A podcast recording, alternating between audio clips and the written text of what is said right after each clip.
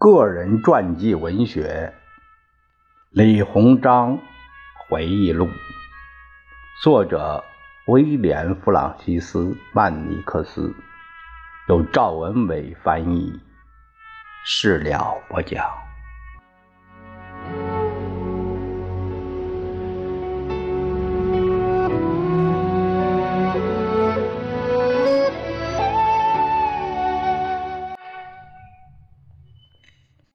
我们看李鸿章回忆录的第十七章，题目是“出兵保朝”。一八八二年三月，朝廷好像要把朝鲜问题的全副重担放在我肩上。我想，我们只能动用一切力量和手段，阻止日本人的企图。我的奏折照如日星，日本人希望。搅乱汉城事务，引发一场危机。此时的朝廷，要么旗帜鲜明地主动维护其宗主国的地位，要么自此永远佯作不再管理那片土地。一八八二年三月十七日，朝廷没有颁发诏书，只是命令我全权负责处理隐士王国的事宜。现在。我要为可能发生的紧急情况做准备。这个被侵扰的国家总是麻烦不断，几百年来，朝鲜几乎没怎么进过贡，他一直是独立自主的，他甚至有点憎恨我们。然而，一旦隐约感觉危险迫近，不管危险来自国内还是国外，他们就来求我们帮忙。我们从来没有拒绝过他，因为我们把朝鲜人当自己人。一直以来，他们和我们一样讨厌日本国，因为日本国总是一副洋洋得意的样子，无知且自以为是。最初我们交给日本人的东西，他们很快就忘掉了，还自以为高人一等。他们把朝鲜人当劣等人。朝鲜离日本很近，所以他们想当然的。把朝鲜看作是藩属国。我得知是大院军挑起了内乱，他本该大力支持自己的儿子，以便更有效的避免日本天皇的情报人员策动的阴谋。我必须处理此事，并立即致信大院军李世应。别让他在短时间内把本来就不愉快的事情弄到不可收拾的地步。驻朝鲜汉城的袁世凯派出特别信使，请求指示：万一再次发生反日兵变，应当如何处理？上次兵变的具体情况还没有汇报给我。我对事件的严重性一无所知。如果局势变得很危机，我会响应请求，秘密派出一千人增援袁世凯。袁世凯写信说，日本驻朝公使竹田正在积极密谋攻打自己的公使馆，另一次骚乱随时可能爆发。袁世凯断言，很多朝鲜国民拿了日本天皇的钱，为日本情报部门工作。他们时刻准备着，只要接到主人的命令，就在日本公使馆闹事儿。这样就给朱田提供了一个向日本政府投诉的借口。我已经从保定府调派了一百二十名亲信，直接。归袁世凯调遣，意在搜出那些恶棍。我期望他们能圆满完成任务，尽快凯旋。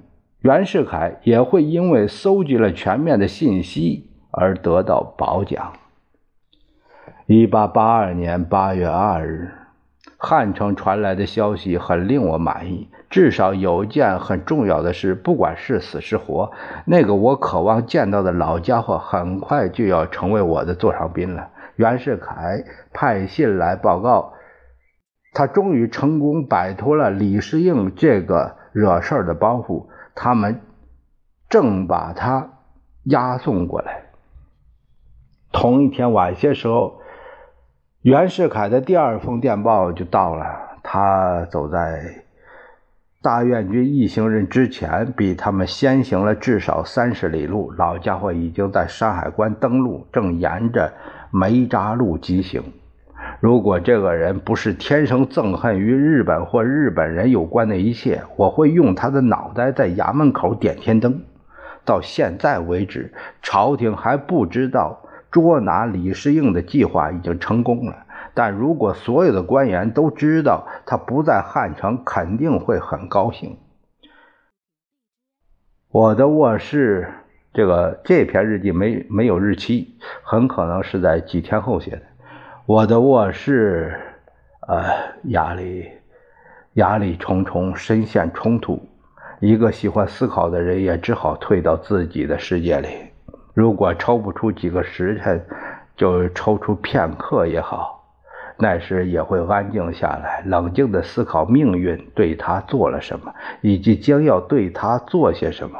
通常在没有公务、家事或者是商务牵绊的短短几个时辰，我觉得思考是最佳的消遣方式。我会穿越时空，回到过去，总结经验教训，或者展望未来，隐约中搜索那些命中注定的信息。昨天从京城返回来，身心疲惫，很早就歇息了。尽管城里有包括美国海军的怀斯舰长在内的几个外国人想见我，即使我的心腹见商业代理穆林德男爵递过话来说他有急事找我商量，但我已经下达命令，无论如何谁也不能打扰我。就像我说的那样，我睡了又睡，一觉醒来，感觉自己年轻了六七岁。毫无疑问，我可以带着一个好心情去见所有的来访者。天津所有的美国人、英国人管我的早餐叫午餐，尽管在国内他们对此有其他的称呼，所以反正是早餐开始，我就一直在想我的朋友。李世应，如今他正被囚禁在保定府的堡垒里。的确，我不得不嘲笑这个老家伙。过去这些年，他在汉城搞了不少鬼把戏。他怎么这么铁石心肠，竟然催促我们和日本交战？他不再是大院军，而是一个顺服卑微的囚徒。大部分时间，他想的是脑袋何时搬家。我不希望这个老人遭受精神折磨。他刚走进衙门时，我就趁机告诉他，不会有什么麻烦降临在他头上，除非他傻到企图回汉城。但是我属于汉朝，属于朝鲜。他大声说着：“为什么要把我弄到大清？”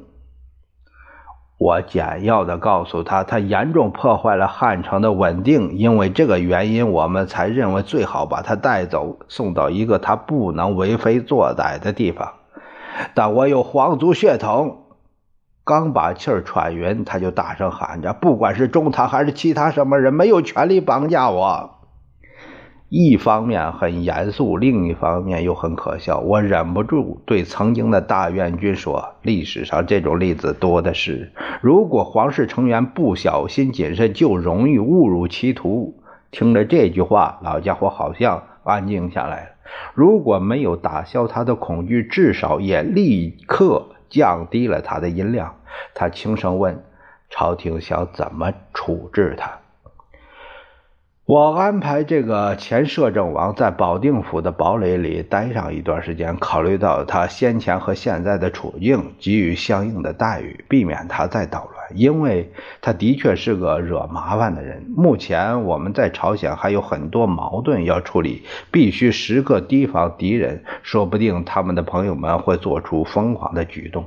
我们就是这样对待我们的好朋友李世应的，但是他现在安全了。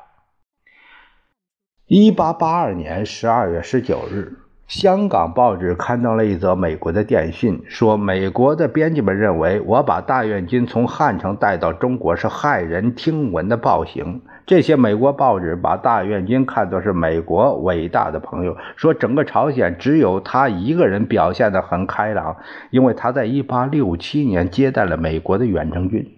这显然是谬误，因为朝鲜根本就没有接待1867年的美国远征军。要不是我，今天的美国和朝鲜十有八九不会签订协议。去年的这个时候，那个率领远征军无功而返的美国海军准将薛费尔来到天津，我们探讨并分析了向朝鲜新派使团的问题。我们草签了一个协议。后来，汉城大院军和薛菲尔准将最终达成协议。此外，为了历史着想，我要再次强调一下：是我的手下陪同并护送美国海军军官到了斐济浦，所有人乘坐的也是我的船。我还写了一封信，强力推荐薛菲尔，并让他把那封信带在身边。那封信是写给李世应的。我在信中督促他，如果他在乎和直隶总督的友谊，就让他的政府签署美国海军军官携带的那份文件。条约就是这样签订的。现在美国人因为他是美国的朋友，就把我邀请大院军到中国做客说成是暴行。李鸿章在手稿中还提到另一个协议，这个协议以他和薛费尔准将的协议为蓝本，大院军和他的大臣们以及大代表大不列颠的，呃，是的这些，就是，呃，他写的，我手中的这份文件已经破损，名字也抹去了，就是，呃，所以说呢，就是不详，在那上面签了字。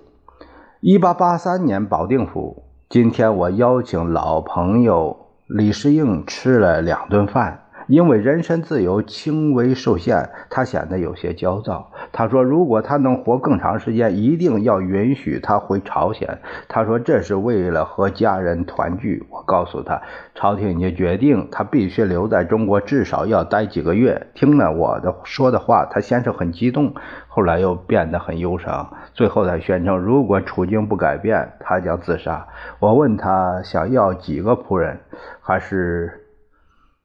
还是少要几个，他激动地回答说：“少要，少要，把那群该死的人都都带走，我才高兴。”所以说，世界上有这样一些人，你提供给他所有的物质需要，他也不能满足。后来，李鸿章在他的日记写了一句这样的话，而且没有标注日期，只是评论道：“但愿李世应阁下现在满意了。”这句话不仅让研究者心生疑窦。届时，这位前任老国王是像李鸿章曾经威胁的那样自我了断了呢，还是已经获准返回他渴望已久的汉城了呢？除此之外，李鸿章没有进一步提到强迫与朝鲜大元军会面的情形。下面这一段记录也是没有日期。朝鲜问题已经发展到这个地步，我认为在这个关键时刻有必要充分强调我的宗主国的地位。我已经把一份涉及朝鲜政治地位的声明寄给了袁世凯，让他交给日本公使，再通过他转交给日本政府。我已经将此事原原本本的奏电奏给了北京，朝廷对我的做法表示赞同。日本既没有继承，也没有获取对朝宗主权。我否认天皇的代表或者是代表们拥有干涉藩属国内部事务的权利。中国以外的任何国家不得干涉该国的内政和外交。毫无疑问，中国绝对拥有宗主国的地位。日本现在必须清楚中国对此事的坚定立场。我代表朝廷将此份声明交给了朝鲜国王。这份声明将张贴在汉城和其他城市的城墙上，以及纳贡国的各个港口。这是在向自以为是的日本国发起挑战。但是，包括俄、英、美在内的许多外国政府驻汉城的代表都要求我们阐明自己的立场。在过去的五六年的通信，尤其是在过去一年来，我与列强的公使以及特别代表会面来看，日本人在朝鲜的横行霸道令全世界不悦。我相信中国拥有对朝鲜的宗主权一事已经得到并继续得到大国们的道义支持。一些国家可能并不完全赞同我们现在要求的部分主权，但是没有一个国家从道义上支持层出不穷的提各种要求的日本。一八八三年五月。户部和总理衙门完全同意，我本人也相信，面对朝鲜不尽人如意的财政状况，现在只有这么做才是对的。我任命穆林德为朝鲜海关总税务司，他将再次赴朝。他不止一次访问过这个国家，他懂得当地的语言，了解当地的人民，最重要的是他在财务方面能力超群。是担当这个职位的不二人选。我在各方面搜寻更好的结果，相信朝鲜王国的财政状况将在短期内达到至少可信的程度。穆林德同时担任朝鲜国王的外交顾问，这样可以阻止国王采取任何不理智的行动。长期以来，穆林德男爵深受李鸿章的信任。在被任命为朝鲜海关总税务司之前，他是李鸿章的幕僚。从李鸿章的日记中可以看出，他非常钦佩这位德国人的商业才能和。正直诚恳，所以才允许他详细了解自己的实业和政治事务。正如上面所说的，总督对男爵抱了很大的希望，期待他在汉城有所作为。但是在接下来的日记里，也就是在1884年和1885年，李鸿章适度表达了他对穆林德的失望。这关系到他在朝鲜首都时个人和官方行为。在此期间，穆林德秘密与其他政府来往通信，商谈有关隐士王国的事宜。当李鸿章最终发现时，他在日记中透露了想要报复的念头。穆林德好像害怕他的欺诈行为暴露，实际并没有。于是他很快离开朝鲜，并带走了一笔数额不明的公款。一八八五年，朝鲜海关总税务司一职改由赫德爵士担任。此后多年，勤奋能干的赫德一直操控着中国的海关和邮政。